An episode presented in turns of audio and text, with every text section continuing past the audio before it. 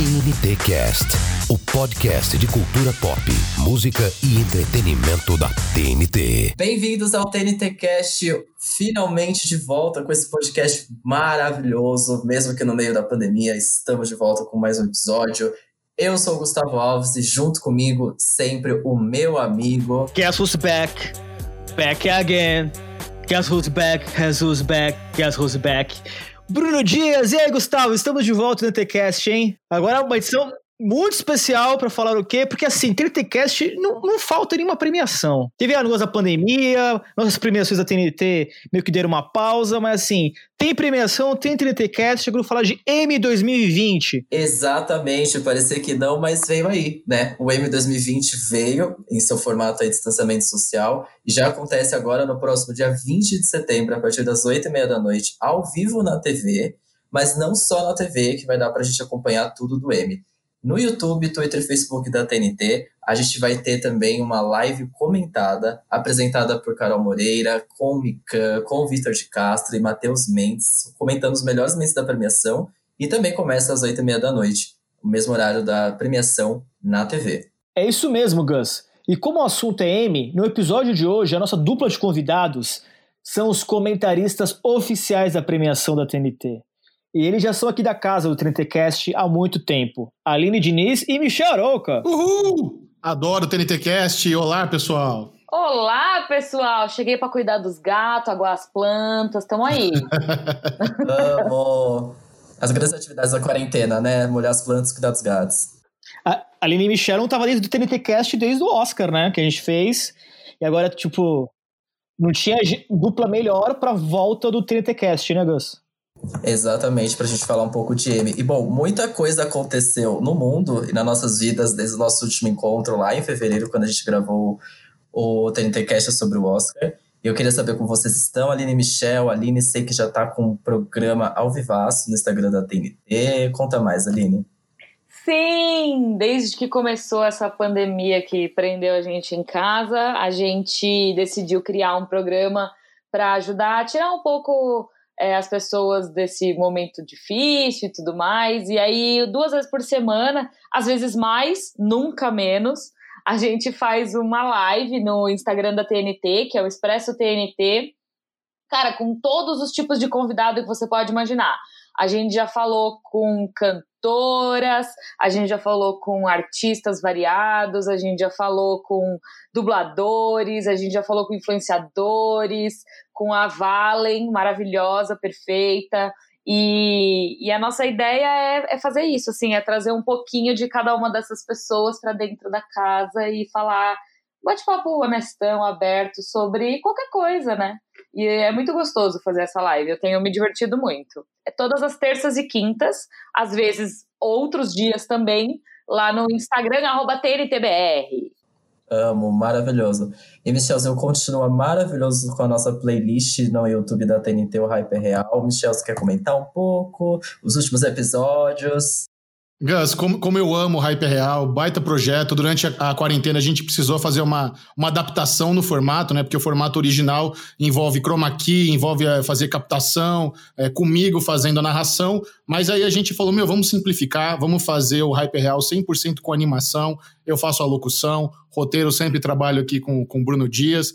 E, e, recentemente o hype também foi para NetNow, foi para Skyplay, é, tá, no, tá on air. Quem quiser ver esse trabalho maravilhoso, tá super fácil de acompanhar. Os episódios mais recentes a gente falou de Mulher Maravilha, de Tenet, já estamos aí com Liga da Justiça na agulha. Não sei se eu posso dar uns spoilers do próximo, Bruno. Melhor não, vamos segurar. Não, tem, tem surpresa. Não, porque, tipo, é? essa, essa semana já tem o hype real sobre o Emmy Awards também. Olha só, exato. Coisa mais linda.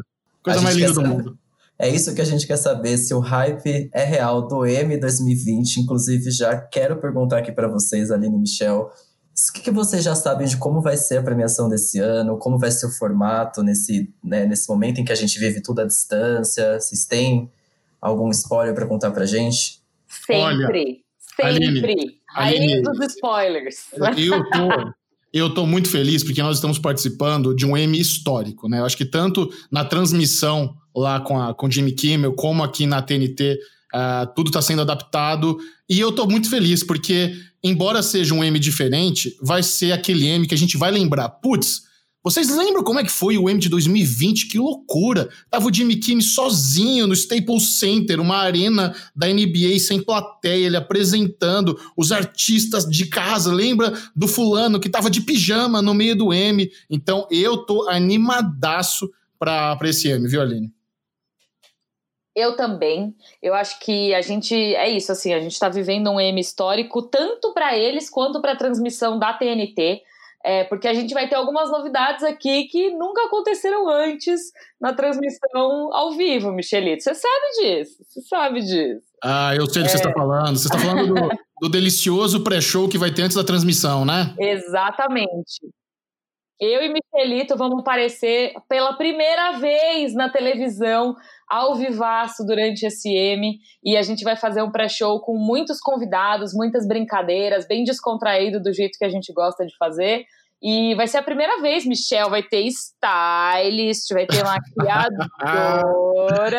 eu, eu tô me achando. Ó, se chama Esquenta TNT. Ele começa meia hora antes da transmissão. Então vocês vão ver entrevistas exclusivas da de início com alguns atores das séries, mas só na hora vocês vão saber.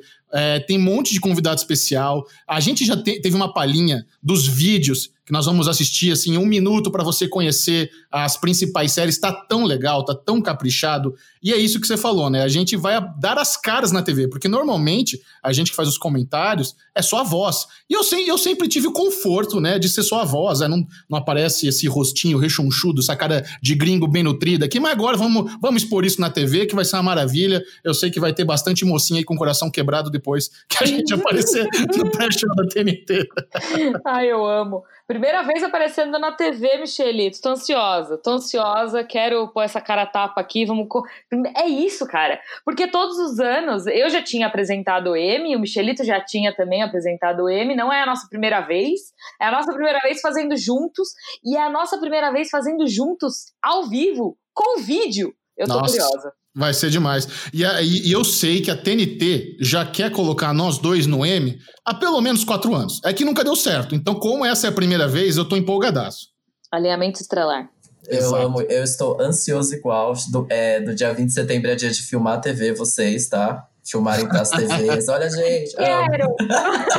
Fazer, vou fazer stories da TV, vai ser maravilhoso. Amo muito. E voltando um pouco à premiação, é, eu li, assim, eles divulgaram recentemente sobre o formato mesmo de, enfim, diversos lugares em que as pessoas vão estar, assim, à distância de casa. Vocês sabem mais de como vai ser essa, essa, essa troca entre o apresentador, entre os convidados? Tapete vermelho, gente, que loucura. Eu tô, eu tô muito ansioso para saber como que eles vão é, montar toda essa, essa nova, esse novo formato, né? É, para transmissão, a gente sabe que a academia separou assim por volta de 150 câmeras para eles irem até a casa dos artistas exatamente para ter uma transmissão profissional, né? Porque não vai ser aquele negócio cada um na sua webcam do computador, então vai ter uma equipe profissional para fazer a captação tudo assim com bastante consciência para o artista se sentir confortável em ter uma pessoa lá fazendo a captação da imagem dele. Tem gente que vai usar o jardim, tem gente que vai pegar um quarto de hotel, tem gente que vai pegar aqueles casarões gigantes de Los Angeles e não vai ter problema nenhum. E a ideia é essa: é que ao mesmo tempo que seja algo mais descontraído, também mantenha o nível de transmissão profissional. Então, por isso, só por essa dinâmica, a gente já pode esperar muita surpresa. Então, a gente sabe que vai ter gente que vai querer estar vestido de gala no sofá de casa, com smoking, vestidão, e a gente sabe que vai ter artista que vai querer estar de pijama, vai ter que vai estar vestido de dinossauro, vai querer fazer alguma graça, e tá tudo liberado. A academia já falou que é faça como você se sentir melhor. Então, só por isso, a gente já pode esperar uma transmissão única. E eu tô empolgadaço para ver tanto a, a, farofada como o, a, a, os lookinhos chique também que vai ter. Mas você sabe uma coisa que eu acho muito legal que a academia teve uma preocupação de padronizar, pelo menos, assim. Foi isso que o Michelito falou. Eles estão mandando câmeras e alguns equipamentos para casa do, das pessoas. Então, por mais que cada um meio que faça do seu jeito, vai ser um negócio muito legal de cara, a gente talvez entre na casa dessas pessoas, sabe? É, a gente veja como eles vivem, como eles, como é a sala de estar do John Krasinski. Bom, a gente já conhece, né, por causa do programa dele, mas enfim, pelo menos eles estão padronizando a tecnologia. E eu acho que isso tem um, um benefício muito grande para uma transmissão de porte que nem a do M, né? Que precisa dessa, dessa integração de todo mundo. Exato, eu quero ver a sala da Jennifer Aniston, da Zendaya. Imagina que chique. Nossa, deve, chiquérrimo. Deve ser uma maravilha. A Zendaya tem um, um quintal maravilhoso. Tem vídeo no YouTube dela mostrando a casa que, olha, Vamos, vamos nem. Eu acabei, eu acabei de ganhar uma varandinha, ganhar, né? Conquistar a minha varandinha e eu já tô tão feliz. Quintal, então, sonho da vida. chiquérrimo, chiquérrimo. Bom, e vamos falar um pouco também dos principais indicados desse ano, então vamos falar das séries indicadas. É, Watchmen é a principal indicada desse ano, né? Tem 26 indicações. Também tem Succession e Ozark com 18 indicações. Marvelous Miss Maisel com 20 indicações, representando aí o peso das séries de comédia. Como que, vocês acharam desse balanço geral aí dos principais indicados desse ano?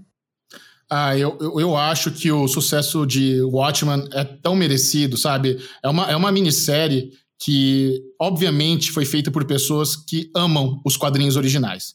É, então, você pegar esse material e você fazer não apenas uma continuação, mas uma extrapolação desse universo e fazer algo contemporâneo, pegar é, uma história que se passa 30 anos depois, 30 e poucos anos depois dos eventos, mostrado na HQ. Então, beleza, tivemos lá aquele mega evento que, que unificou o planeta Terra, o plano do Ozymandias, será que deu certo? Temos um, um personagem muito poderoso, que é o Dr. Manhattan, que tem os poderes de um deus, onde ele se encaixa é, nessa nova história, e ter a Regina King ali no elenco, que já tinha trabalhado com o Damon Lindelof, que é o, que é o showrunner da série, em The Leftovers, outra obra linda da HBO. Eu, assim, fiquei de cara com a qualidade de Watchmen. E você, Alinoca, ficou feliz com Watchmen? Cara, eu fiquei muito feliz, assim. Eu confesso que eu não, eu não tinha lido os quadrinhos antes, mas eu tinha visto o filme, eu conhecia a história, eu sabia que, bom, na época que saiu eu trabalhava no Omelete, né? Então existia aquela aura de projeto intocável.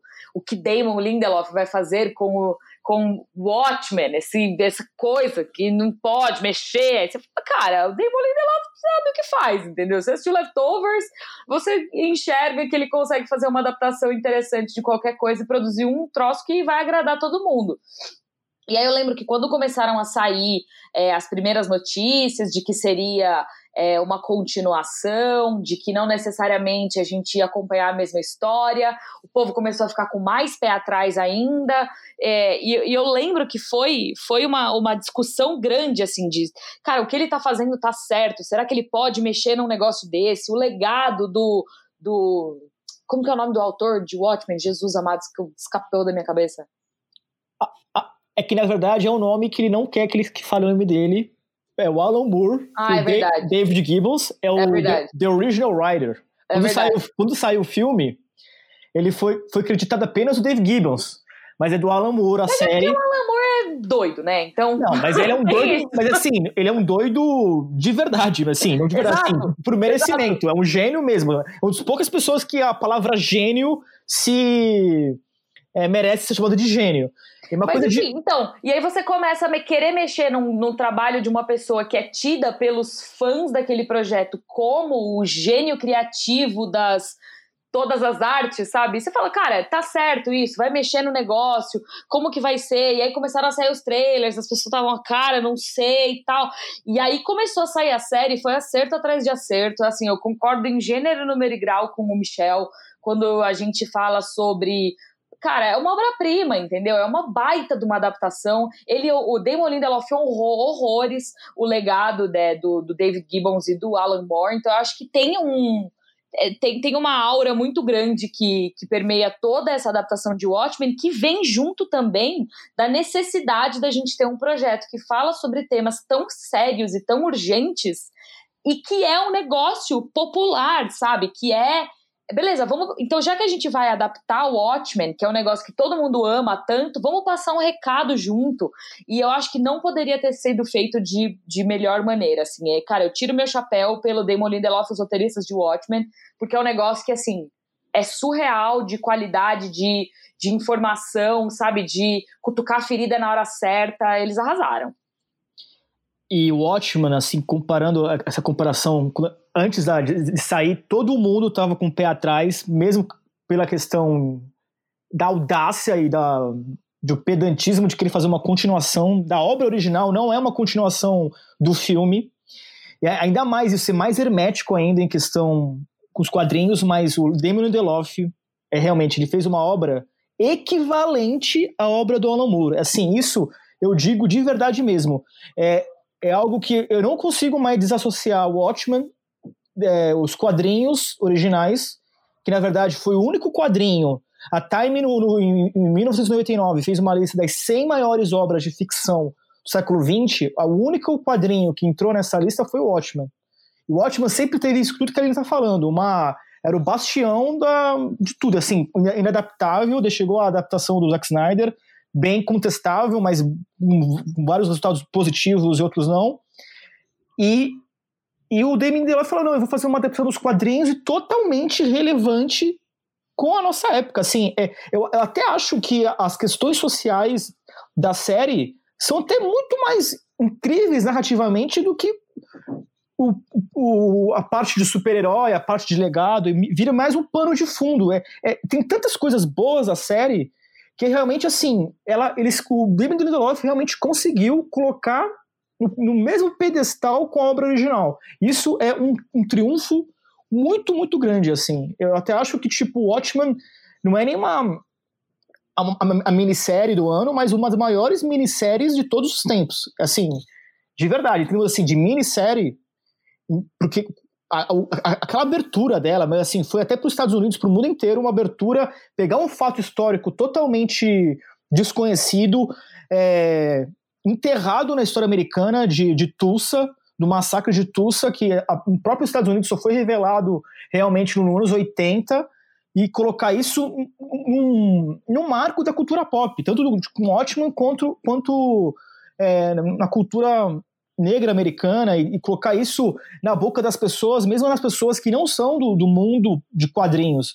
Então tem tanta coisa que a gente pode fazer só um, né, um, um só de Watchmen. Mas, gente, tipo assim, é, dessas 26 indicações, vai levar, tipo, a 27. maioria. A maioria. 27. Porque, vai levar 27 porque eu vou dar uma mais de presente, porque sim. É bom. Porque merece. Se você ganhar você leva mais uma. Porque no, em coadjuvante, em algumas categorias, ela concorre com ela mesma, né? Em coadjuvante, ela tá concorrendo, tem três atores. Não, mas, cara, a gente tem que falar sobre isso, porque assim, tem dois, na verdade, tem três atores concorrendo na categoria de melhor ator em minissérie é, coadjuvante, melhor ator coadjuvante em minissérie. E dois deles estão concorrendo pelo mesmo papel, inclusive. O Louis Gossett Jr. e o Giovanna Depo concorrem por terem interpretado o mesmo personagem. Então, assim, a série não só concorre contra ela mesma, mas tem atores concorrendo contra si mesmos pelo mesmo trabalho. Eu acho isso maravilhoso. O Watchmen é tão boa que ela, tá vendo? Ela dá a volta e fica melhor ainda. É a potência de Watchman sendo clara aqui. E, mas, assim, ninguém vai falar de Ozark, eu vou ter que falar sobre isso? Tá Não, bom. vamos falar de Ozark. tô, só tinha Ozark também, Gas, manda bala. Que é a outra grande indicada da noite também, junto com Succession. Succession também tá aí, né, sendo indicado. Levou tudo o ano passado, praticamente. Foi um grande destaque, né, do ano passado. E segue esse ano também com bastante indicações. E Ozark, que é que assim, eu esse ano virei um grande fã de Ozark, que eu fui atrás entender, assim como Succession, o que estava acontecendo, que essas séries estavam ganhando muitos prêmios e eu não estava assistindo, eu precisava entender. E aí eu entendi tudo, tanto com Succession, que eu falei, meu Deus, isso aqui é incrível, isso aqui é gigantesco, isso aqui é um Keeping Up with the Kardashians com o melhor roteiro possível, maravilhoso, eu amei. E Ozark, que é assim, olha, Jason Bateman, ele tem, assim, o meu coração. E a Laura Linney, nessa última temporada... É, é um absurdo. É, absurdo. De, é de cair o queixo. Ela já é Mas... incrível, né?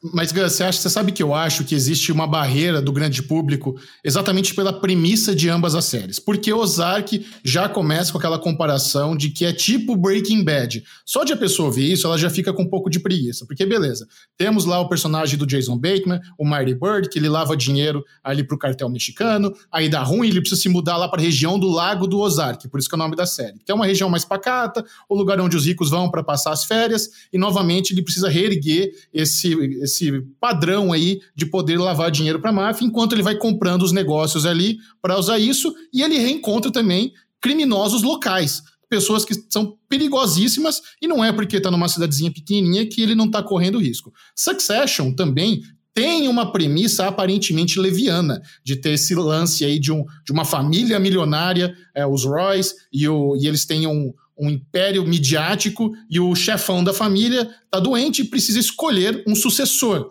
Isso parece tão simples, mas a forma como ambas as séries também conseguem trazer inteligência para o roteiro. Succession tem uma, um lado humorístico dele que é, que é até difícil de explicar. Porque até a forma como a série é filmada, ela tem aqueles, aqueles zooms que parece um mockumentary, meio The Office, e é uma série que está falando aparentemente algo sério, mas ela tem um texto tão debochado que me lembra muito VIP em vários momentos de Succession. E Ozark também tem momentos tensos que você não espera, porque tem o Jason Bateman, que é um cara que vem da comédia. Então, ele, as duas séries dão esse nó, tanto na premissa como durante a série, e é tão bom.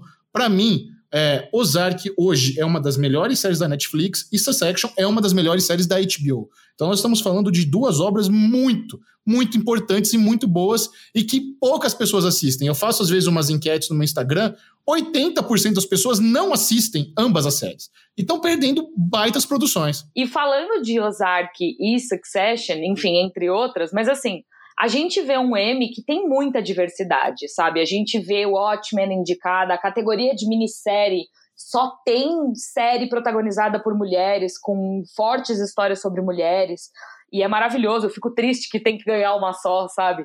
É... E aí, quando a gente fala sobre Succession e sobre Ozark, a gente fala de séries que não tem muita diversidade. E assim, tudo bem a gente ter esse tipo de produção. Eu acho que é, eu tô gostando muito de Succession e eu acho que ela tem, como o Michel falou, inclusive ontem eu mandei um áudio para ele falando que eu assisti o oitavo episódio, o Dundee. E cara, é VIP, é 100% VIP, não, não tem nem comparação assim, tipo, é uma série hilária de drama e como é possível, sabe? Mas enfim.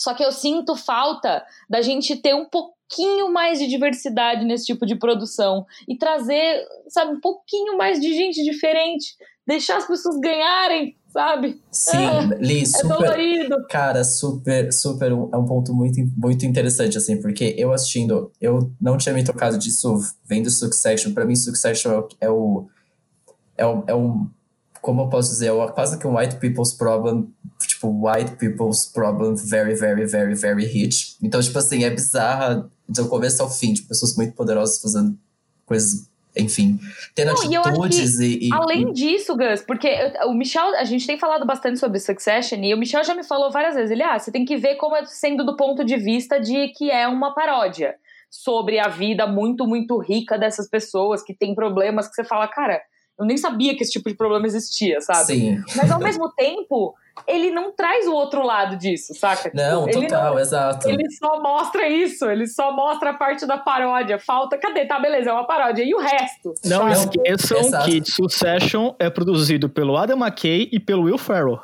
Dois homens brancos. Dois homens brancos, tá exatamente. Não, eu tô falando o lance da paródia, gente. Por isso que tem esse lance bem cômico não, mas em foi Succession. Mas também, que produzido por dois homens brancos. É isso que a gente tá Sim. tentando colocar. É, de fato, é, eu super entendi Ellie, eu acho que é realmente muito pontual. E o mesmo com Ozark, que nessa última temporada, justamente, eu tava conversando, assistindo e pensando, cara, falta, falta algo aqui, né? Tá, tá, tá faltando o quê? Esse álbum é a tal da diversidade mesmo, dentro do é, elenco. Não, eu tinha acabado de assistir Mrs. America, eu tava assistindo Remy, sabe? Tipo, eu fui emendando uma série em outra que fala sobre temas que são muito diferentes, que são muito legais de ver na TV. E quando eu dei play em Succession e eu vi que eu tava numa família que tinha três filhos homens, uma menina que nunca ganhava nada da família, ela teve que se virar sozinha, e era todo mundo branco, com um problema que eu nem sabia que existia, eu falei assim, velho, o que, que eu tô fazendo aqui, sabe? Por que, que eu tô assistindo isso? E é, assim, eu digo tudo isso porque é uma série muito boa, mas a gente tá vendo uma diversidade tão grande nas, nas outras concorrentes que você dá uma freada, você fala, pera, pare, sabe, parece que eu voltei no tempo, que eu tô assistindo um negócio que é de 2000 e 2000, sabe? 2002. E não é, é de agora, enfim. Mas, de fato, super bem pontuado, Li. Isso é uma coisa que você realmente assistindo, a gente sente. Eu senti essa falta. Eu não sei o que vem aí para uma a próxima temporada de Ozark. É a última temporada, né? Então, não sei. Essa diversificada do elenco é super importante. Mas a gente tem um Modern Family de 10 anos aí, né? Que não tem um personagem negro. Ai, problematizei, desculpa.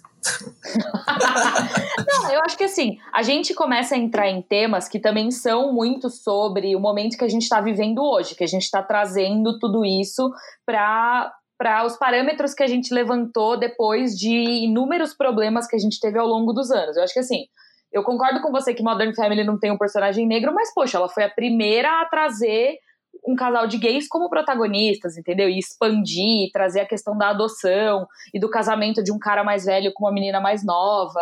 E, enfim, ela, ela trabalhou temas da maneira que ela pôde, assim. É que eu vejo muito. E eu não tô, eu não tô querendo problematizar e dizer que Succession é ruim ou que Ozark é ruim porque elas não têm diversidade.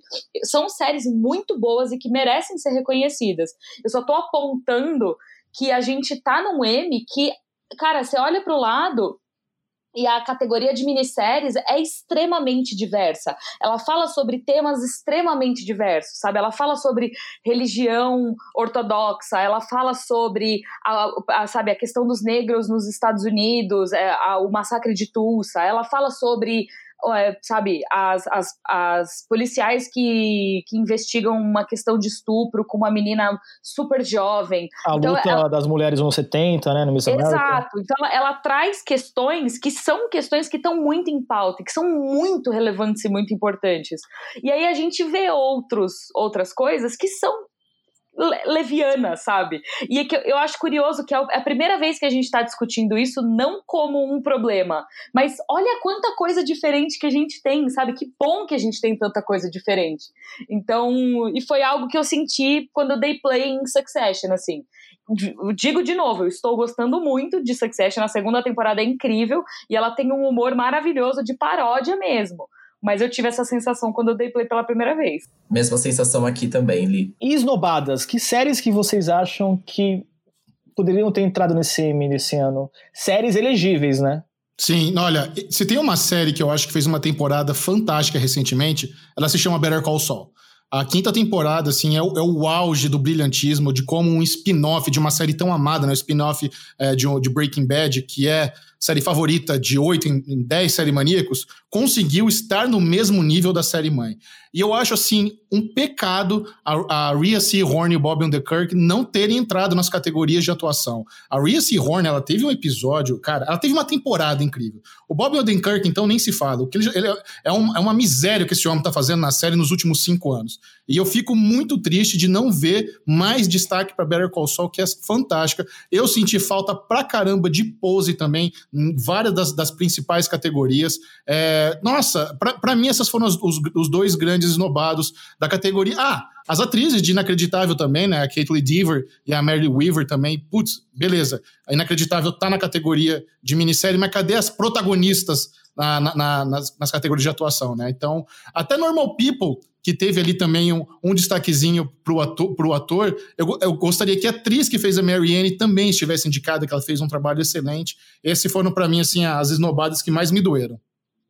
Michelito, eu, olha, a única que eu vou falar aqui, porque eu concordo 100% com você, é Better Call Saul. Better Call Saul é uma série que é esnobada desde que ela estreou. Ela ela é deixada de lado, eu tenho a sensação que é porque ela teve a irmã mais bem sucedida, e tipo, as pessoas falam, ah, já, já demos o prêmio pra, pra Breaking Bad. Mas assim, eu concordo com você em gênero, número e grau, grau de novo. É, a série só melhora temporada após temporada. Ela é uma Breaking Bad feita de novo com outros temas. E não dizendo isso para desmerecer, porque eu acho que é muito difícil você, entre aspas, refazer uma série, digo, trazer os mesmos elementos de volta e criar uma história com um personagem que as pessoas já conhecem, tem um carinho muito grande, desenvolver a história dele num ponto onde a gente tem o maior spoiler de todos, que é para onde vai o, o, Jimmy McGill, né? Como ele se transforma em Saul Goodman. E a gente está acompanhando essa jornada toda desde do começo, é, sabendo qual vai ser o final dele. Porque o final dele é o Time Breaking Bad, a gente já viu o desfecho dele, né? Então, eu acho que Better Call Saul tá fazendo um, um puta trabalho em conseguir desenvolver bem esses personagens e trazer uma história relevante, sabe? E mais, contar a história do pós. Cara, aquelas cenas em PB com o Dean são Nossa. as coisas que eu mais amo de, de Better Call Saul e que, e que é isso. Por que, que eles não estão indicados? Por que, que eles não estão reconhecendo o Bob Odenkirk? Enfim. E Michelle e Aline, vocês acham que a categoria é, na melhor série de drama, uma série que, que foi indicada em outras categorias, mas não entrou, Eufória, melhor série de drama, que até, até entra naquela coisa que você tá falando de diversidade, se é algo que, que, que, conversa com o público nesse momento. Vocês acham que Eufória devia ter sido indicada a melhor série de drama?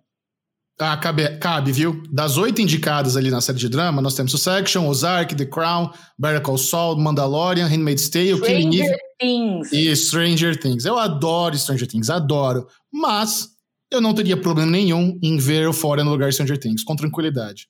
Cara, eu acho que a indicação de Stranger Things é uma mera. É, é, lobby, assim. A série é muito grande, ela é uma série muito boa, mas eu acho que é, já passou o tempo dela de, de concorrer a prêmio, sabe? Ela, as duas primeiras temporadas para mim foram excepcionais, assim. Eu acho que a primeira, além de todas, porque ela foi uma coisa bem diferente de tudo que a gente já tinha visto até, até então, né? Mas é isso, assim, é abrir espaço para quem está trazendo coisas novas e, e, diferentes.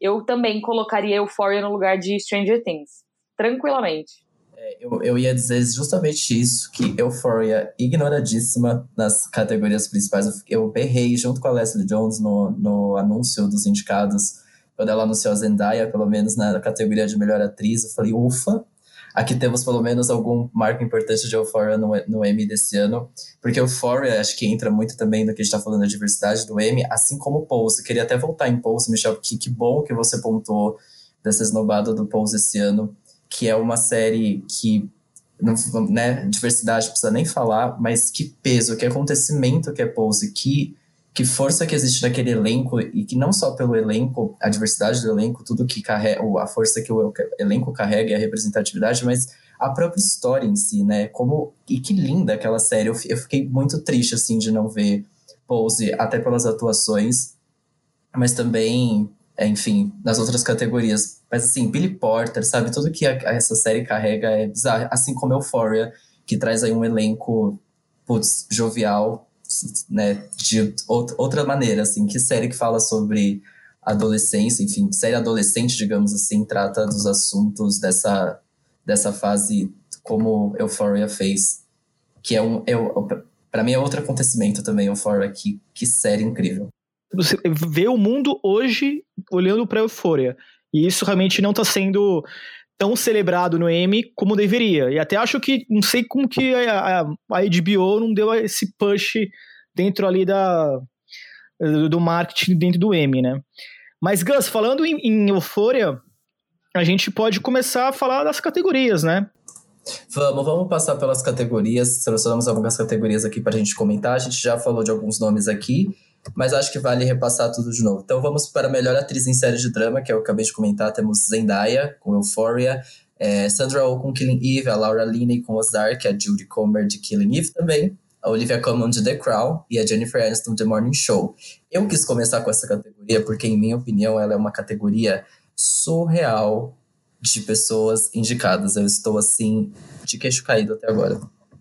É incrível mesmo, né, cara? É, inclusive, né, Ozark começou como uma série estrelada pelo Jason Bateman e hoje, três anos depois, é, é a série que a Laura Linney roubou, sabe? Ela é a grande estrela de Ozark. A Julia Garner também faz um trabalho e, para mim, é, duas das melhores performances da TV hoje em dia estão em Ozark, que é a Laura Linney e a, e a Julia Garner. Inclusive, a minha aposta é a Laura Linney pro Ozark, eu acho que ela tem tudo para vencer essa categoria, mas é aquilo que você falou. Cara, se a Jennifer Aniston ganhar por Morning Show, tô feliz. Olivia Colman ganhar por The Crown, que, que merecedora. Zendaya, por Eufória. E, e, o que eu gosto muito também é quando a gente tem a duplinha aqui de Killing Eve, né? A Jory Comer e a Sandra Oh. Outra série também que começou como a série da Sandra Oh, que já tinha muita popularidade é, por causa de Grey's Anatomy. Na primeira temporada, inclusive, a Jory Comer era completamente ignorada, esnobada. E na segunda, quando ela entrou e, e até começou a ganhar em algumas premiações, hoje a Jory Comer é mais favorita que a Sandra Oh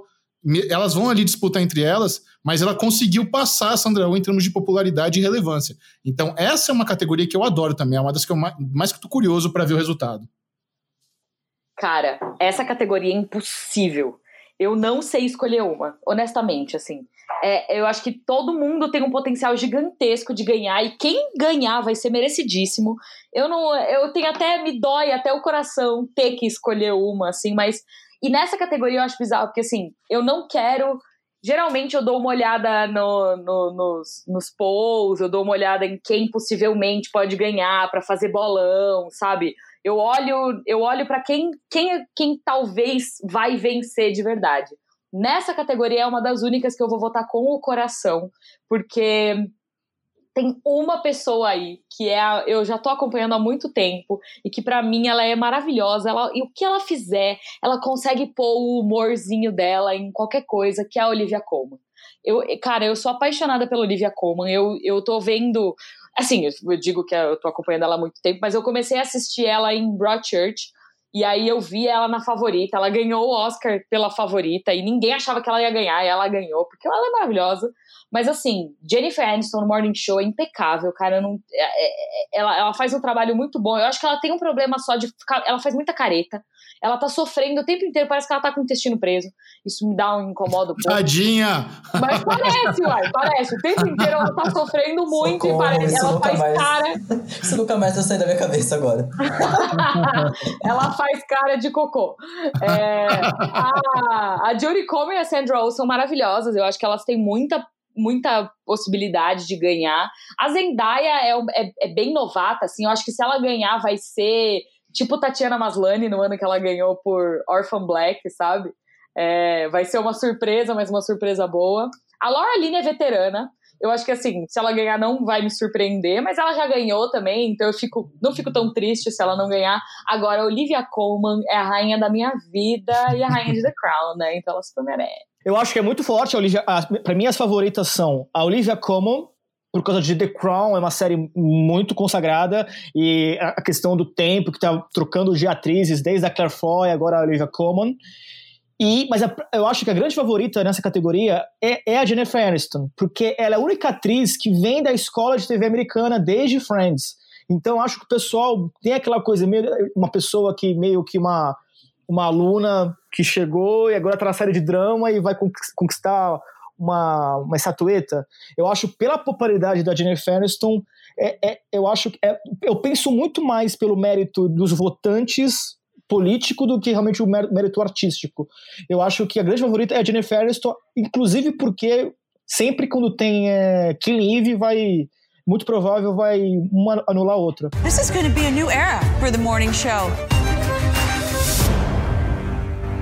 E para você, Gus, qual a sua favorita?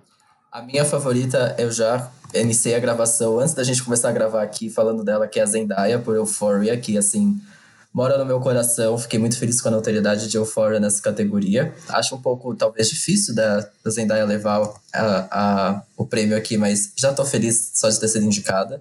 Mas, assim, Olivia Colman, que The Crown, que é uma das minhas séries preferidas da vida, surreal, maravilhoso. Ela de rainha tá, assim, perfeita, rainha, né? E Laura Linney com Ozark, o que ela fez nessa última temporada é de, assim, é, é, é monstruoso, assim, ela, foi o que o Michel falou. A Laura Linney roubou a série de Jason Bateman e a, a construção dessa personagem, a complexidade que vem nessa última temporada e ela fazendo aquilo, foi uma, assim, foi lindo de ver. E vamos de melhor série de drama que tem Better Call Saul, The Crown, Handmaid's Tale, Killing Eve, The Mandalorian, falei com um tom mesmo de surpresa, Ozark, Stranger Things e Succession. E aí, Michel e Aline, o que dizer é, dessa o... categoria? Essa categoria também é muito boa. A gente comentou um pouquinho já sobre ela, que Stranger Things talvez aí poderia ser substituída por outra, mas a gente não pode negar que Stranger Things é um mega sucesso da Netflix, que existe também não apenas um, um lobby assim intenso para que ela entre e concorra, mas até que para que ganhe. Mas eu, estou muito alinhado com o Bruno no que eu acho que vai ser o M esse ano. E para mim, uh, essa é uma categoria que Succession tem muito, muito uh, chance de ganhar. Uh, eu terminei a primeira temporada de Succession meio que assim, empurrando com a barriga, sem saber se eu tinha gostado da série. Mas aconteceu alguma coisa na segunda temporada que tudo fica tão alinhado, fica tão. Você entende o, o, o que essa série quer fazer. Você entende que por trás de. Existe um motivo para ela ser tão leviana. E é, é de propósito. É, não apenas para você ver um lado dos, de seres humanos que talvez você nunca fosse conhecer, né, que é 1% de 1%, mas mostrando o, o, pior lado dessas pessoas, o lado mais escroto dessas pessoas em forma de sátira. Então, eu sou apaixonado por essa série. Eu eu amo Ozark também, amo The Crown, Better Call Saul, como já elogiei aqui um monte. Mandalorian foi a grande surpresa. Handmaid's Tale e Killing Eve, eu acho que são duas séries que não estão nas suas melhores fases. Eu acho que elas já foram mais aclamadas no começo, nas primeiras temporadas. Hoje em dia, vocês, é muito comum você falar, hum, essa temporada recente não foi a melhor. Então, eu não colocaria assim Handmaid's Tale e Killing Eve como séries para estar ali é, no topo do, das três que podem ganhar. Eu, eu tô botando muita fé em Succession nessa categoria. Cara, eu acho que, assim, é muito engraçado, porque quando a gente começa a olhar as, as os experts, né? Votando e quem eles acham que vai ganhar e tudo mais, a gente vê uma onda muito forte puxando para séries, entre aspas, tradicionais. É, eu gosto da série, eu acho que, que ela é muito boa, só que ela não mostra nada de novo. Assim, a gente já viu tudo que Succession está mostrando de formas diferentes, de maneiras diferentes, em projetos diferentes, com atores diferentes, em, em narrativas diferentes.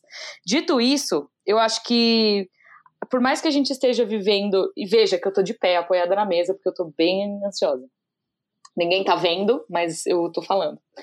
É, a, gente, a gente tá vivendo uma, um levante muito grande das minorias e diversidades e enfim, é, a categoria de minissérie mostra muito isso. Eu acho que para que isso aconteça, a gente precisa manter algum senso de normalidade em algum ponto. Não dá para Mrs. America me mostrou isso de uma maneira muito clara, assim, não dá para você querer tudo de uma vez. As conquistas têm que ser feitas aos, aos poucos, né?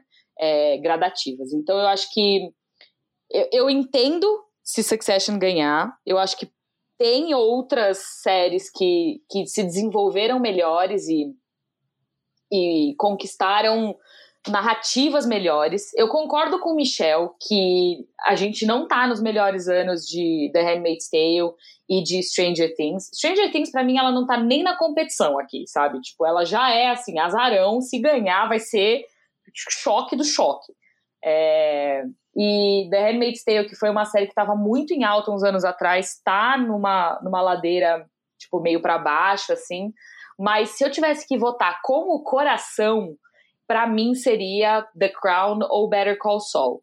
Levando em consideração que a, a categoria de série de drama é a mais importante do Emmy, e eu fiz isso com Jazz Hands, porque, tipo, uh, enfim, é, eu entendo que Succession ganhar e a gente vai ter o senso de normalidade, onde a série que não tem tanta diversidade vai sair vencedora. Dito isso, é uma série muito boa. Fim do comentário. Mas você aposta em The Crown, é isso?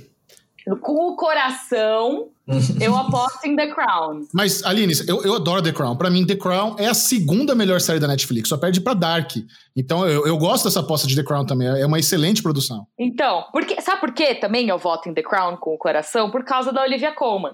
Porque a Olivia Colman Cara, ela, ela era a azarona quando ela ganhou o Oscar, entendeu? Ninguém tava apostando nela. Ninguém, ninguém. Não vi nenhum bolão com o nome dela. Eu votei nela. Entendeu? Então, então eu acho que eu acho que existe uma possibilidade, até porque a gente está vendo uns desenvolvimentos muito bons na in The Crown, né? E principalmente na próxima temporada que tá vindo por aí. Eu sei que não tem nada a ver com nada, mas enfim. Assim, o meu voto da razão vai para Succession, o meu voto do coração vai para The Crown. Li, e o meu coração tá junto com o seu, porque aqui minha preferidinha é também The Crown, que eu já disse aqui, é uma das minhas séries preferidas da vida. Então vou voltar junto com o coração em você, mas assim, Ozark, também sigo na torcida. Eu tô aqui panfletando Ozark, até o final desse programa eu vou ficar falando de Ozark. Eu já tô insuportável, eu sei, mas enfim. The Crown e Ozark aqui também são duas queridinhas do meu coração. E você, Bru? Não, eu não tenho como nessa categoria que, pelo menos caiu do nada vir com meu coração e falar de Mandalorian, né? Que tipo, a Disney Plus conseguiu realmente já emendar uma série no M, uma série tecnicamente é, absurda, com várias inovações de gravações em, em chroma key em 360 graus, chroma key com fundo real, em... Não é nem chroma key, Bruno, é, você já é viu? projeção, né? Projeção é. direta, né? São telas de LED. Eles desenvolveram uma tecnologia para facilitar a pós-produção é. Mandalorian que é inacreditável. É, parece muito aqueles é, que tem alguns rides nos, nos, parques das Disney, que são tipo projeções é, perfeitos, assim. Avatar, né? Você tá falando? E, é, no Avatar ou no do Caribe que tem. Eu acho. É uma série muito Pope, assim, eu achei muito. A série muito boa, mas assim, acho que não é o nível de melhor série de drama. Eu, eu, eu, fico impactado pela, pela surpresa. Acho que foi a grande surpresa do M ter o Mandalorian dentro do plantel de séries do M desse ano. Verdade. Eu falo muito de Mandalorian só para não, pra não tirar o. É, que já, já falou muito de Succession, que realmente é a grande favorita. Mas o meu coração é The Mandalorian, tipo. É, ver esse universo expandindo finalmente. A melhor coisa que a Disney fez com a propriedade de Star Wars desde que ela adquiriu da Lucasfilm. E, e, e é legal ver aquelas coisas, tipo, episódiozinhos de meia hora, com final, assim, é, a musiquinha lá, papá. Puta, no, eu, é eu, tenho que rever de novo Mandalorian, porque, é, na verdade, que oficialmente ainda nem chegou no Brasil, né? Dizem que vão. É, a Disney Plus está confirmada para fim de novembro chegar, mas já vai emendar chegando com a segunda temporada de Mandalorian, né? Então, vamos ver o que vão aprontar ainda com esse universo expandido sendo muito bem feito. I have spoken. Agora a gente vai falar de melhor minissérie, que também talvez seja a melhor categoria, assim, em termos de, de produto mesmo, né? De conteúdo, de narrativas. A gente tem Little Fires Everywhere, Miss America, Inacreditável, Nada Ortodoxa e Watchmen. Eu quero, eu quero começar essa, porque eu sei que o Michelito vai fazer a, a, o momento Watchmen dele. Você e... sabe que eu tô aqui para duas coisas só, né, Ali? Eu sei que você tá aqui para duas coisas só, porque você já me contou essa piada, eu tô tentando tirar ela da. Entendeu? Da transmissão, mas não tô vendo que ela vai rolar, tô brincando. mas, enfim, é, vou deixar, vou deixar o um momento ótimo para o Michelito fazer, mas eu gostaria de falar sobre essa sobre essa esse, essa categoria, porque quando a gente estava fazendo a live de anúncios do M, tava eu e Michel ao vivo assistindo aos indicados e comentando no YouTube da TNT, né?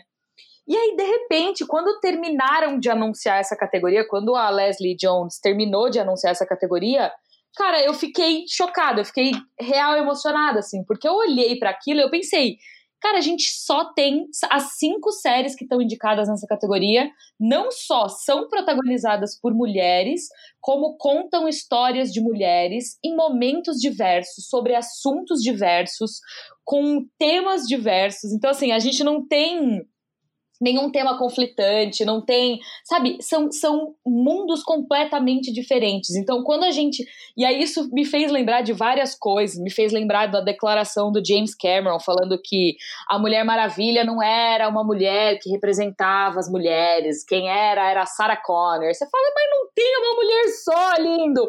Pelo amor de Deus, a gente é camadas, pessoas diferentes, cada uma é uma flor nesse deserto que é esse mundão.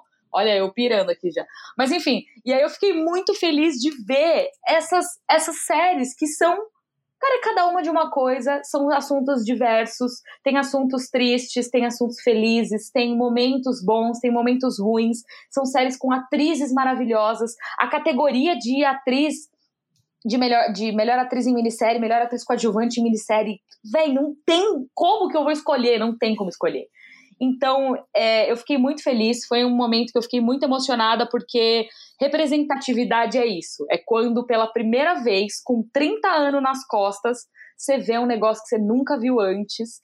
E é um negócio tão simples, mas que é tão agradável, é tão gostoso, é tão reconfortante de ver, que para mim, qualquer uma, cara, qualquer uma que ganhar, eu vou ficar feliz. Sem brincadeira. É, é, muito legal isso que você falou, né? Porque pra galera que tá ouvindo o TNT Cast, vocês estão falando, meu, tem muita série, eu não sei que eu assisto, tô, tô lotado de, de série pra assistir, minha fila tá enorme. Assista as cinco minisséries que estão concorrendo esse ano. São cinco excelentes histórias. Se você tem pouco tempo para assistir, assistir série, Pega essas cinco que não tem erro, todas são fantásticas. Eu fiquei muito feliz quando saiu o anúncio. Eu falei, caramba, meu radar tá bom, porque eu já vi todas elas. E todas são muito boas. É, só que eu tô aqui nesse podcast para fazer duas coisas só. Eu estou aqui nesse podcast para mastigar chiclete e enaltecer o Watchman. E adivinha? Ai, Michel!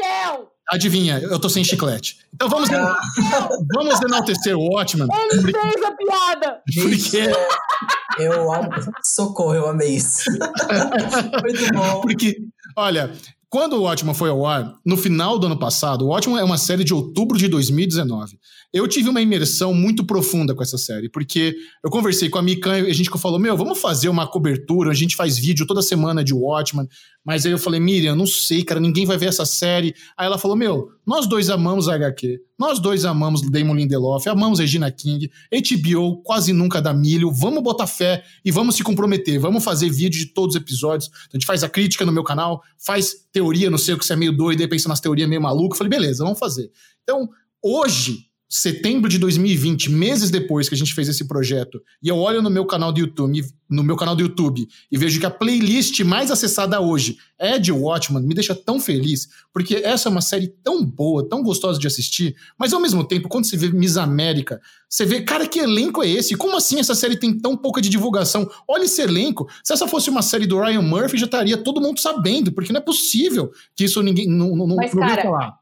Eu vou te interromper rapidinho para falar um pouco. Eu não sei se as pessoas sabem sobre o que é Mrs. America. Ah, boa, Mrs. manda, fala, boa, bem lembrado. Eu vou só dar um panorama geral, assim, sobre Mrs. America. Ela é baseada em fatos. É sobre o levante feminista que existiu nos anos 70 final dos anos 60 e início dos anos 70, que foi uma, uma briga muito ferrenha é, nos Estados Unidos pela Constituição Federal, onde eles gostariam de, de introduzir na Constituição um artigo que dizia que todos têm direitos iguais. É isso que diz o artigo, sem brincadeira. Assim. Ele garante direitos iguais a todos, todas as pessoas, homens, mulheres, negros, asiáticos, enfim, e, e ele, ele, conta histórias sobre mulheres reais que existiram e essa luta entre esses dois, essas duas facções, esses dois grupos diferentes. O grupo da esquerda, que defendia a inclusão desse, desse artigo na Constituição, e o grupo da direita, que defendia que se esse artigo fosse incluído na Constituição, as mulheres não teriam o direito de ficar em casa é, e serem donas de casa sustentadas pelos, pelos maridos como elas já eram há muitos anos, né? Que não é verdade, porque quando você dá direitos iguais a todos, aí você dá direitos iguais. É isso que, enfim, você pode fazer o que você quiser. Enfim, é, a grande questão é que esse artigo, e isso não é spoiler da série, porque isso é real, enfim, a, a gente está em 2020, aconteceu, esse artigo não passou. Esse artigo é 2020 e esse artigo não está na Constituição Federal dos Estados Unidos. Não existe esse, esses direitos iguais. E esse ano, esse ano que era para passar esse artigo 2020, entrou o governo do Trump, que não vai passar o artigo. Então, eu fiquei, terminei de assistir essa série, eu tava assim, eu não tô acreditando que eu tô vendo isso, é 2020. É 2020? Como é possível que a gente tá debatendo isso em 2020? Não, é realmente é revoltante. Quando você vê a Kate Blanchett fazendo a personagem antifeminista e você vê como isso é o contraponto na vida real dele, que na vida real Kate Blanchett é uma, é uma pessoa super milituda. Então ela, é, ela abraçar esse personagem não deve ter sido fácil e ela faz super bem. O elenco inteiro é incrível. Cara, então... a Sarah Paulson. a Sarah tá... Paulson é lésbica, casada com uma mulher, Pô, sabe? Sarah, Sarah Paulson numa série que não é do Ryan Murphy, isso não acontece desde a Era Glacial, minha gente. Pra vocês terem uma ideia como é importante vocês verem Miss América, é incrível. E o Nado Ortodoxa, quando ela mostra assim de uma forma que talvez muitas pessoas não conheçam como é algumas religiões tradicionais ali têm costumes que para quem tá de fora, parece estranho, parece abusivo. E não, não só parece, como é, é muito difícil você não falar, putz, não dá para isso existir. Mas você vê ali todo esse, esse lado da mulher que quer sair disso, quer ter a vida dela. O inacreditável também é, é uma história que vai te embrulhar o estômago. E se você quer ver grandes estrelas, tem o Little Fires Everywhere com a, com a com a Reese Witherspoon, que inclusive, né, Reese Witherspoon tá em Little Fires, tá em Big Little Lies, tá em The Morning Show e não foi indicada nada, tadinha da, da Reese, junto com a, com a Kate Washington. Cara, inacreditável, inacreditável é uma, é uma das minisséries, mas também é inacreditável o quão foda é essa categoria. E falando do na área ortodoxa, é muito importante que, tipo, ela tá fugindo dos Estados Unidos, de uma comunidade religiosa é. ortodoxa americana. Ela tem que fugir dos Estados Unidos. É meio é, surpreendente mesmo, assim, como isso realmente. Isso, tudo existe, assim. A gente, a gente pensa que o mundo está evoluindo, está evoluindo muitas coisas, mas o ser humano, as, as questões do ser humano continuam ainda. Então é muito legal ver isso dentro da em narrativas, em conteúdos, que realmente é um dos lugares que a gente, que, que a gente consegue ter esse, esse, tipo de visibilidade, expressão, inspiração. Então, realmente, por isso que a gente, a gente volta falando, a import, que nem o próprio Michel, se você precisa ver algumas séries, vê as séries indicadas de minissérie mesmo, que realmente é a categoria do ano do M mesmo. E a, mi, a minha favorita, é claro, é o Watchmen, mas também eu gostei muito de Little Fires Everywhere, que é tipo aquela coisa, aquele novelão bem feito mesmo, assim. É, é bem novelão. Tem, tem um arzinho de Big Little Lies, né? Por ser suburbano, por ter a Reese Witherspoon. Quem gostou de Big Little Lies vai adorar Little Fires. E você, Gus? Aqui também essa categoria é de chorar, como vocês já disseram. Eu fiquei, assim, chocado com todos aqui. Eu amo muito, muito, muito. Não assisti Miss America ainda, mas a Aline já me deu aqui todo todo um toninho maravilhoso, né? Uma deixa para assistir. Estou muito curioso. Vou começar a assistir Miss America. Watchmen, enfim, também sou muito fã, mas Little Fires Everywhere aqui é minha grande preferida, porque é um grande fã de Reese Witherspoon, mas assim, a Kerry Washington nessa série dá um negócio que, putz, me emocionou muito. Eu acho essa série uma, um novelão, assim, pesadíssimo, um novelão muito potente de duas mulheres ali, maternidade envolvendo. Nossa, assim, é de uma grandeza surreal. Eu gostei muito de Everywhere, foi uma surpresa, assim, eu tava super ok assistindo, de repente o negócio ficou fora de controle para mim. Eu gosto muito de Fires Everywhere, é a minha preferida dessa categoria. E vamos falar de séries de comédia? Vamos rir? Que tal? Vamos rir. Adoro. Ai, vamos! vamos rir um pouco. Melhor série de comédia tem Curb Your Enthusiasm, Diz que Amiga para Matar, The Good Place, Insecure, O Método Kominsky, The Marvelous Miss Maisel, Schitt's Creek and What We Do in the Shadows. E aí, gente?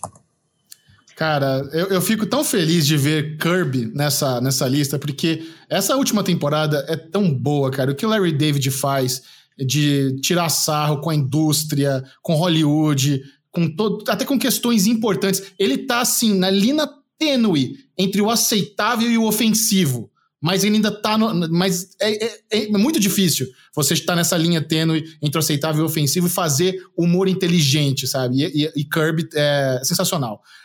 A minha favoritaça aqui é The Marvelous Mrs. Maisel. Para mim, essa é a série do coração. Hoje em dia, se você pegar todas as séries que estão no ar, não tô falando de série que já existiu, no, no Fleabag, por exemplo, nem considero ori original do Amazon Prime Video, porque tem a coprodução com a BBC, mas séries originais do Amazon Prime Video que estão no ar hoje, para mim, The Marvelous Mrs. Maisel é a melhor. Então, eu gostaria muito de ver essa série maravilhosa ganhar. The Good Place teve um final perfeito, acho sensacional. Insecure também traz muita credibilidade para HBO, todos os anos está concorrendo. What We Do in the Shadows é aquela galhofa assim que traz toda a criatividade do Taika Waititi, é, de como você fazer uma comédia de vampiros. É, mas assim, é muito único, muito diferente. E, é, inclusive, o What We Do in the Shadows é tão estranho que não me agradou logo de cara. Eu falei, meu, isso aqui é muito bizarro. É, aquela, é, aquela, é aquele tipo de comédia que você tem que indo assistir aos poucos. O, o que Amiga para Matar e o Kominsky Method também são outras duas que eu gosto bastante. Porém, o Diz que Amiga para Matar, a temporada mais recente, eu, não curti tanto. O, o, método Kominsky já é uma coisa que eu gosto, sabe? É uma série que eu acho leve. Eu, eu gosto muito ali da dinâmica do Michael Douglas e do Alan Arkin. Eu acho que eles combinam muito, eles estão à vontade. É, você vê também é, veteranos da indústria interpretando veteranos de Hollywood. Talvez por isso eles estejam tão à vontade, porque condiz muito com a vida deles. Então, também, essa é uma categoria gostosa.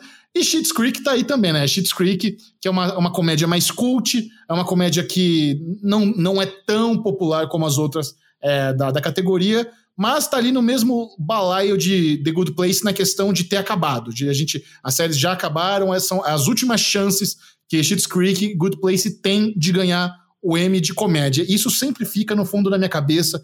Putz, acho que isso conta, sabe? Eu acho que os votantes eles pensam nisso na hora, pô, essa é a última vez que vai concorrer, então tá, vamos dar essa colher de chá, não sei. Mas eu quero que The Marvelous Mrs. Maisel ganhe. Olha, eu não esperava esse voto pra Marvelous Mrs. Maisel. Você achou que eu ia votar em quem? Eu achei que você ia votar em Schitt's Creek. É, então, eu, eu, eu, eu, tô, eu tô com medo do Schitt's Creek, mas eu, eu, eu amo tanto Marvelous Mrs. Maisel que eu quero dar esse voto de confiança para ela. Olha, eu, assim, você deu um panorama geral muito bom sobre todas as séries. Eu acho daqui da minha do alto da minha do meu conhecimento sobre séries, eu acho que a gente já tem algumas que a gente pode meio que excluir da concorrência. Eu acho que a gente não vai ver um ano em que Kirby vai ganhar, diz que Amiga para Matar vai ganhar, The Good Place eu também acho que não vai ganhar, Insecure também acho que não vai ganhar, o Método Kominsky também não, e nem What We Do in the Shadows. What We Do in the Shadows, inclusive, quando a gente estava fazendo a live de, de transmissão lá do, dos, dos anunciados, do, oh caramba, dos indicados, é, cara, foi um choque quando ela foi indicada de fato. A gente ficou assim, What? como assim? Não, não é possível. Foi, ela foi muito, foi muito inesperado, né? Porque é uma série que é pequena, ela é uma série que, como o Michel falou, demora um pouco, ela tem um humor muito bizarro, muito diferente é mais bizarro ainda do que o, o, próprio humor do filme. Mas eu fiquei muito feliz porque é uma série muito boa e ela tem uma, um humor muito, muito ácido. E é, é, é isso, assim, ela é bem diferente de todas as outras. E veja, eu amo The Good Place. É, para mim é uma série que tá no meu coração, mas eu não vejo a menor possibilidade dela ganhar. Para mim é uma competição clara entre The Marvelous Mrs. Maisel e Schitt's Creek. E aí, meus amigos, tá entre a gente confiar que a academia inteira assistiu as seis temporadas para na último ano votar em Schitt's Creek, ou a gente confiar que eles assistiram as três temporadas de The Marvelous Mrs. Maisel, que é de uma roteirista que eles já conhecem, que é a Amy Sherman Palladino, com uma atriz que eles já conhecem, que eles já reconheceram no passado, é, que, que tá ali, sabe, presente o tempo todo, ou de uma série que acabou de entrar na competição, né? Não estou dizendo que é o primeiro ano dela, mas para assim, competir mesmo, para ganhar, é o primeiro ano dela. Primeiro e último. Então, eu não vou ficar chocada se nenhuma das duas ganhar. E curiosamente, o meu voto vai para Schitt's Creek, porque eu acho que tem a chance. Eu concordo muito com a Aline, que a categoria de série de drama e comédia é muito importante o número de temporadas que, que tem. Geralmente no M, claro que tem um ano ou outro que fura mas é ganha às vezes muitas vezes ganha tipo a mesma série três anos seguidos a mesma série dois anos seguidos então esse negócio do lastro de, de Mrs. Maisel é muito importante mesmo eu achando que talvez tem muito espaço para Schitt's Creek e também para The Good Place e você Gus melhor série de comédia aqui é o meu momento de panfletar Insecure que é a minha preferida aqui dessa categoria. Eu sou muito fã da Isha Ray, que também está indicada a melhor atriz série de comédia. É, gosto muito, muito, sou muito fã do jeito que ela, enfim, conta a história. Ah, não sei, Isha Ray aqui mora no meu coração, é a minha preferida dessa, dessa categoria. Eu sou muito fã também de Disque Amiga para Matar, que diferente do Michel, eu gostei um pouco da, da segunda, eu gostei bastante da segunda temporada também, acho muito divertido a série. Fiquei muito feliz com a indicação, fiquei feliz com a indicação da, da Christina Applegate também, é, pra, e da Linda pra, de melhor atriz. Então, essas são minhas duas preferidas, mas eu fico aqui com, com o voto do meu coração para Insecure. Demos uma boa passada né, nas principais categorias, né? E, e, além dessas categorias, tem mais alguma que assim, o Emmy, na verdade, na verdade, é tão grande número de categorias que existe o, o Creative é, Arts, que na verdade é entregue desde o dia 14 durante a semana inteira vai ser entregado Emmys. Inclusive, alguns Emmys já até foram anunciados já. Então, teve algum, tem alguma outra categoria que vocês querem destacar, que tem uma série bacana, uma pessoa que está indicada só naquela, é, naquela categoria? Por exemplo, Normal People está indicada, mas categorias menores. Tem The Great, que está até indicada também como melhor direção e melhor, melhor roteiro, né? The Great, que é uma série até do, dos mesmos produtores roteiristas de, do filme Favorita, que a gente comentou aqui com a, com a Olivia Colman que eu, recomendo muito The Great, gostaria até de falar mais dela. Verdade. É, é, é, é, a mesma pegada, né? Série de época com humor. E... Mas tem alguma categoria que vocês querem destacar mais específica? Cara, na, na, melhor, melhor ator de comédia tem o Remy Youssef, que esse menino já me deu um balão no Globo de Ouro quando ele ganhou.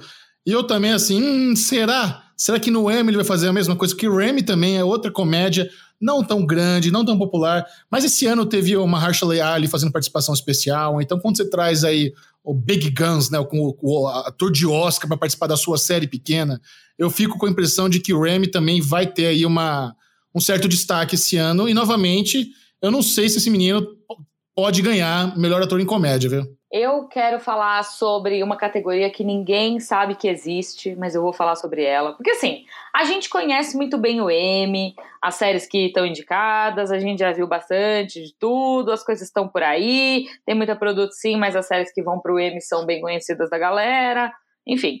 Aí tem uma categoria que ninguém sabe que ela existe. Ninguém, ninguém, ninguém, ninguém, ninguém. E a gente tava falando esses dias, eu e Michelito, numa live que a gente faz lá no meu Instagram toda semana, sobre as, as aberturas das séries e como certos serviços de streaming tornaram muito, muito fácil você pular essas aberturas. E tem uma categoria no Emmy, no Creative Emmys, que é melhor tema, melhor abertura. Então, todos os anos, eles entregam um prêmio para melhor abertura. E um, um, movimento que eu comecei a perceber de uns tempos para cá, quando essa categoria começou a ganhar um pouquinho, mas assim, mas é bem de leve, é tipo 0,002 de, de é, relevância, é que as séries começaram a mudar suas aberturas para concorrerem todos os anos nessa categoria. Dito isso, tem aberturas muito boas esse ano que as pessoas não estão nem vendo. As pessoas pulam as aberturas. Então eu tenho dois recados para dar aqui. Um é que a abertura de Mrs. America é incrível. E dois é, não pulem as aberturas das séries. Geralmente elas são curtas, rápidas, indolores e elas fazem parte do episódio. Elas aclimatizam, elas te trazem para dentro da trama e elas são maravilhosas. Então assistam as aberturas porque alguém gastou muito tempo fazendo aquilo e a gente precisa honrar esse trabalho. Muito bom. Sabe a abertura que eu nunca, nunca pulo, Aline? E a gente falou mal Qual? aqui hoje? Stranger Things. Ah a abertura de Stranger Things é muito boa, mas ela é rapidinha também, né? é super rápida. Mas aquela musiquinha, é. aquele lettering, hum, que delícia. Sim. Cara, a abertura de The Crown, pra mim. Abertura, é eu ia falar dela agora ali. A abertura de The Crown é um negócio maravilhoso. Aquilo é lindo. Eu não pulo nunca na minha vida aquela abertura. Ela é perfeita, impecável, sem erros. A própria a abertura de Little Fires Everywhere também, ótima só para ver as que estão concorrendo esse ano de main, title design, né, que é tipo é, melhor vinheta de abertura, são é, Abstract, The Art of Design, Carnival Row, Godfather of Harlem, The Morning Show, The Politician, Watchmen e Westworld. Westworld muito provável porque já mudou, né? Porque ela já foi indicada em 2018. Em 2017 também. Isso que a Aline falou é, é, séries que. Eles mudam todo ano. Todo ano, né? ou, ou, ou, por causa de narrativa. Eu, eu, até gosto disso quando muda todo ano, fica mais temático pela, pela narrativa e o conteúdo da, daquela temporada. Mas esse ano também tá indicado, talvez fique até para não sei, para Watchmen, não sei. Mas é incrível mesmo. Vai ter uma categoria que eu acho que ganharia muito sendo indicada na na premiação principal. É. A gente tá falando de The Crown e Stranger Things, The Crown perdeu em 2017 para Stranger Things. Pois é, essa é uma categoria que ela é bem MTV, né? Se ela tivesse na, na, na, na premiação principal, a molecada ia adorar. Eu, eu, eles estão perdendo mesmo, é bem popularzinha essa. Tá vendo? De nada. Tô brincando. qual, é, qual é a melhor abertura da vida de vocês? Brooklyn Nine-Nine. Cara, eu, eu, eu tava me fazendo essa pergunta e me veio duas ah, direto assim. Mas se eu for relembrar, for tentar puxar, eu acho que não, não, seriam. Mas quando eu me pergunto quais são as melhores aberturas da minha vida, por algum motivo vem Mad Men e Dexter na, na, ah, na minha cabeça. Na minha eu cabeça. Na minha cabeça veio Friends. A de primeira, ah, assim, sabe? Quando você fez a pergunta, a pergunta que você fez veio Friends na minha cabeça direto, mas dá pra pesquisar outras, dá pra pensar, lembrar de outras aqui. Pra mim, a melhor abertura de todos os tempos é de MacGyver, a versão brasileira, que toca Rush. Rede Globo apresenta Profissão Perigo. Cara, a melhor abertura ever é essa, cara. É, bem, é, bem a minha é Brooklyn Nine-Nine, porque pra mim ela, ela é exatamente a proposta da série. É tipo uma série de policiais, só que comédia. E é a abertura diz exatamente isso. Pra mim é a melhor abertura disparada.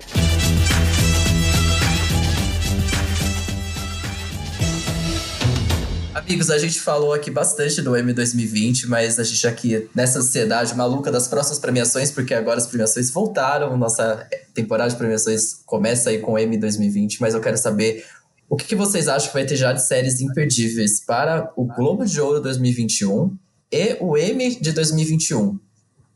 Olha, Gus, é, o Shuresk, porque eu tô para fazer uma thread no meu Twitter há dois dias que eu tô com o seguinte pensamento aqui é, na minha cabeça.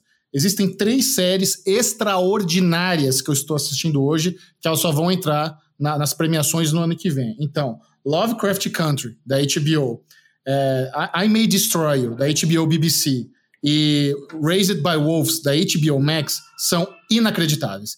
Fiquem espertos com essas três séries, Lovecraft Country, Tá no, tá no começo da primeira temporada, tem, tem quatro episódios até o momento. É uma, é, uma, é uma história muito boa que ressignifica toda a obra de um autor que tem um histórico racista, misógino, mas que criou né, o terror cósmico. Ele tem um valor literário, mas ele, como ser humano, é uma merda. Então, anos depois, Matt Ruff fez um livro chamado Lovecraft Country, que ressignifica essa obra, e a HBO adaptou esse livro de 2016. E é sensacional. Cada episódio você parece que está navegando em um gênero é, de terror. Eu nem sou fã de terror e eu tô adorando essa jornada. Então, no terceiro episódio tá meio a mansão de Hill House, no quarto é Indiana Jones com Goonies. É, é, é uma viagem maravilhosa. Raised by Wolves é, é do HBO Max, não chegou ao Brasil ainda, mas para você ter uma ideia, nos primeiros episódios, nada menos que Ridley Scott tá dirigindo a série. E é um visual assim, sci-fi, futurista, inacreditável. Eu assisto Raised by Wolves e falo, meu, eu tô vendo um negócio único. Nunca vi nada igual. Os caras trouxeram o ator que fez o Ragnar de, de Vikings também, que eu adoro pra estar na série. Tem um lance meio futurista de ateus versus religião e como uma, uma um mundo foi destruído por causa dessa briga e agora androides precisam repovoar um, um mundo distante sem nenhuma crença, como ateus. Cara, é, é, é uma viagem, é uma piração. É, o Waze by Office tem muito influ é, é meio que fosse a representação do Velho Testamento sendo reescrito no, no futuro muito distante. Pronto, olha aí, é, é, é isso. E a May Destroy, cara, é, é, uma, é uma série que eu, eu não consigo acreditar que ela foi feita, sabe? Não dá, pra, não dá pra acreditar que uma pessoa pegou coisas sérias, graves, como abuso sexual, estupro, gaslighting, e conseguiu fazer uma história que tem muito bom humor no meio disso tudo. Então, assim, é, é imperdível. É, é uma série também que você assiste e você fala, uau, que atuações, que roteiro. Uma série simples, é uma série que que conta uma história bizarra de amigos que passaram por situações bizarras, mas ao mesmo tempo ele consegue trazer uma leveza para assuntos muito pesados. Então, para mim, essas são três assim séries completamente imperdíveis que nós vamos ouvir falar no, nas premiações do ano que vem. Olha, eu concordo com o Michel de novo. Eu acho que assim, ele falou de três séries muito, muito, muito importantes que precisam estar presentes, não só no Globo de Ouro, mas no M do ano que vem também. Mas tem uma que eu tô esperando aqui, ó, sentadinha na minha poltrona, com o controlinho na mão, que é a quarta temporada de The Crown, com Diana, com Margaret Thatcher. Quero ver essas mulheres no poder, maravilhosas, tá entendendo? E é isso. Não vou nem entrar nos méritos, não. É isso aí que eu quero ver mesmo. É, tipo, é Gillian Anderson de Margaret Thatcher e, e a chegada da, da princesa Diana. Eu, eu fico muito feliz, feliz não, é mais perto, porque é algo que a gente tá, tá próximo, sabe? Não fica aquela coisa meio é, filme de época, lúdico, passado mas- distante. Eu Chegou- concordo com você, mas eu acho que assim, a gente viu cenas que a gente nunca teria visto. Tipo, eu não lembro o que. Eu não vivi o que foi aquele, aquele nevoeiro em Londres por causa da poluição, sabe? Tipo, eu não lembro o que foi aquele deslize na Irlanda. Foram crises muito reais que a rainha teve que lidar. Hoje a rainha é meio que um negócio, sabe, figurativo. Mas ela teve que lidar com coisas muito reais. Só que é isso, assim, tipo, cara, a gente tá chegando na época que a gente viu, que a gente viveu, com atrizes muito incríveis com uma coisa muito real. Cara, Gillian Anderson de Margaret Thatcher não tinha ninguém melhor pra interpretar essa mulher do que essa Escalação outra mulher. perfeita. Escalação perfeita. Perfeito, é perfeito. É que nem o que anunciaram quem vai ser o Joey Exotic na adaptação do, do Tiger King, né? Vocês viram? Não é o Nicolas Cage? É, pra É mim claro que é. é a melhor escalação da década. Nicolas Cage como Joe Exotic, cara. Que É claro perfeito. que é. outra pessoa. É claro Quem que é, mais, foi ótimo. É sabe? claro que é. Tinha que ser.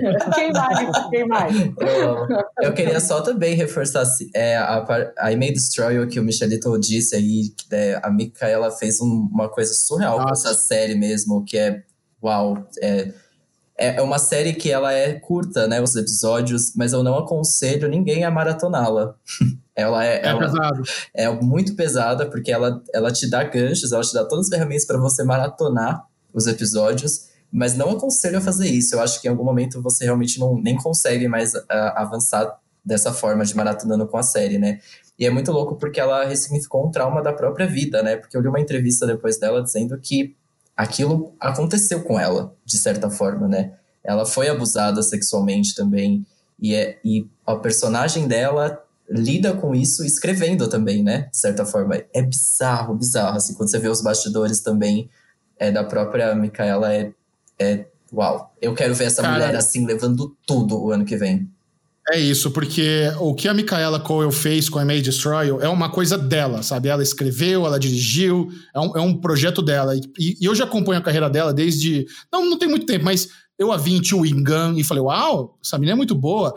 É, no, em 2018, teve uma série também com pouquíssima repercussão chamado Black Earth Rising, que ela também estava no elenco. Então, assim, I May Destroy é o auge artístico da Micaela Coel. Então, vale muito a pena, uma série autoral, é, que, que mega produção, assim, sensacional. Você, Bro. Não, então, tipo assim, é, também, pra falar também de I May Destroy, que é uma, assim, uma série muito realista, mas não realista de ser pesada. Ela, ela aborda temas pesados, em alguns momentos ela é bem pesada, mas ela tem uma leveza, tem uma questão de.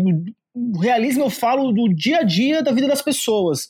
Tanto com um, um amigo homossexual, o personagem coadjuvante que trata é, uma questão com muita naturalidade mesmo. A, a, a, com a própria é, Micaela, que também é- ela não é uma vítima totalmente vitimizada, ela também tem uma, essas partes. Ela, ela, ela, ela trabalhando aquilo nela, como que ela consegue é, pensar naquilo, naquele episódio que, que, que realmente ela que tem um flashback, né, elas estão é, jovens e fala, meu Deus do céu, também já tive uma situação que eu fiquei do lado do abusador. Ah, mas isso foi quando era, sei lá, é, é, é muito incrível, tipo, a naturalidade como as coisas são feitas e tabus até que outras séries ficam muito ficcionalizadas e trabalham de uma maneira que realmente você vira mais como uma, uma coisa muito distante. Em A May Destroy You, é muito, muito próximo mesmo as coisas. No Globo de Ouro, que realmente ah, sempre aproveita para postar é, em séries novas, que dá um certo direcionamento até pro M às vezes, é, é- eu acho que é, é batata, assim. Vai realmente ganhar a May Destroy, Micaela, melhor atriz, e melhor série vai dar a May Destroy também, melhor série de drama, né? E nesse assunto, eu queria aproveitar para perguntar para o Michel e para a Aline se a gente acha, se vocês acham que a gente vai ver mais The Great vindo aí. Porque a gente falamos rapidamente aqui, ela está indicada no M, mas será que a gente vê mais dela no Globo de Ouro 2021? Ah, tomara, viu? É tão boa, cara. É- Essa é outra também que eu fui assistir sem saber muito o que era. E quando eu vi que era uma série de época, mas com um, um- é, assim, é uma série de época, mas com humor contemporâneo, talvez. Tem piadas modernas, numa época que as pessoas não pensariam em fazer tantas coisas absurdas como a gente vê. É, é, é muito impressionante, sabe? É, e, e tomara, tomara que ganhe mais, mais espaço. Eu achei que o M ia enaltecer mais The Great. Merece, cara. É uma produção muito gostosa de assistir. Eu concordo 100%. Eu acho que é uma daquelas que começa a ressignificar algumas coisas do passado, sabe, adaptar, atualizar, e eu acho muito legal de ver. Ela, ela talvez seja uma uma pedra no sapato de The Crown, por ser mais ou menos a mesma coisa ali, só que atualizada, mas. Ô, louco. Enfim, The, é... Não, The Crown e The Great não tem nada a ver. Não, tô falando de tema. Não, mas... O tema realeza apenas, coloca... né? O tema realeza. Exato, exato. Quando você coloca duas coisas no mesmo pote ali e fala, academia, dá uma olhada aqui. Entendeu? Eles vão olhar e falar, da mesma cor, deixa quieto. Não, mas peraí, mas... Se, se a gente tiver que escolher entre The Crown e The Great, eu fico com The Crown. Eu também, pelo amor de Deus. Mas enfim, eu acho que porque ela pode chegar para dar uma, uma chacoalhada nas coisas assim. Bom, Lee e Michel, queria muito agradecer o tempo de vocês, esse papo maravilhoso mais uma vez. Como é gostoso falar de série com vocês. É, queria que vocês aí dessem onde a gente vai poder assistir vocês no dia 20 de setembro, que horas, conta tudo pra gente. Ah, Aline Diniz, puxa aí, onde estaremos no dia 20 de setembro, em que horário? Eu tô muito empolgado. Ai, vai ser muito legal, Michelito. SM sem precedentes. Eu e Michelito na televisão. Ui! E não é só voz, não. A gente vai estar tá lá com a nossa carinha. É na televisão ter... e não é só voz, não. Gostei. a gente vai estar tá no canal TNT, em todas as operadoras brasileiras de televisão. É, a partir das 8h30 com o Esquenta TNT e aí, logo em seguida, a partir das 9 horas, ao vivaço, comentando a cerimônia dos Emmy Awards 2020. Eu na apresentação barra comentários, Michelito na apresentação barra comentários, porque a gente divide job aqui. e, e, Bruno Dias, que é o showrunner da live no YouTube, o que, que você já pode adiantar aí? O que, que teremos na live? Ou ainda é muito segredo? Não, teremos a apresentação de Carol Moreira, é, Mikan, a, a, nossa amiga Mikan, Miriam, também vamos ter o Vitor de Castro e o Matheus Mendes, também que o Matheus Mendes já fez muitos vídeos com o Michel, alguns vídeos com o Michel, e também vai ter na nossa live. E vários convidados especiais também vão participar da nossa live, também 100% remota, nossa primeira live 100% remota, e vai, ter um, vai ser bem bacana. Da angústia de fazer uma live 100% remota? Porque antigamente você estava sob controle ali no seu estúdio, e agora, no disco, como é que faz? Agora, cara, é tipo, tem que deixar acontecer as coisas e... é, tipo assim deixar o barco ir e fazendo as coisas tudo quase como fosse um podcast. Exato. Não, mas a, a, a, TNT tá com bastante coisa. A gente tá com o Hyper Real do Michel. A gente também, uma coisa muito legal, a gente tem a, a série livro versus série, que a gente também faz a comparação entre. A gente tem cinco episódios já, né, né Gus? Com. Isso mesmo. Livro versus série de Watchmen, livro versus séries de Nada, Nada Ortodoxa, livro versus série de Little Fires Everywhere, livro versus série de Handmaid's Tale e livro versus série de Killing Eve, que muita gente não sabe que é, que é uma adaptação. É verdade. Pois é, essa é uma grande surpresa. Essa surpresa está totalmente detalhada, descrita no canal do YouTube da TNT. Você pode assistir todos esses conteúdos. Michel e Aline, muito obrigado mais uma vez. Eu muito obrigado pelo convite, Gus. Beijo, Amei. Um beijo, beijo muito bom. Parece até feito, mas não é. Isso aqui é um beijo. É um beijo real. Tá? Muito bom, muito bom.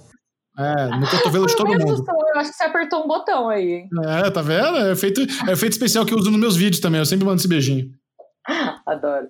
Michelito, obrigada por ter participado aqui comigo do TNT Cast de novo. Gus e Bruno Dias, é sempre um prazer imenso falar com vocês. Até a próxima. E eu vejo todos vocês que estão ouvindo aqui a gente lá no M, às 8h30, na TNT. Ok. Leitíssimo, muito obrigado e até o próximo TNT Cast. TNT Cast, o podcast de cultura pop, música e entretenimento da TNT.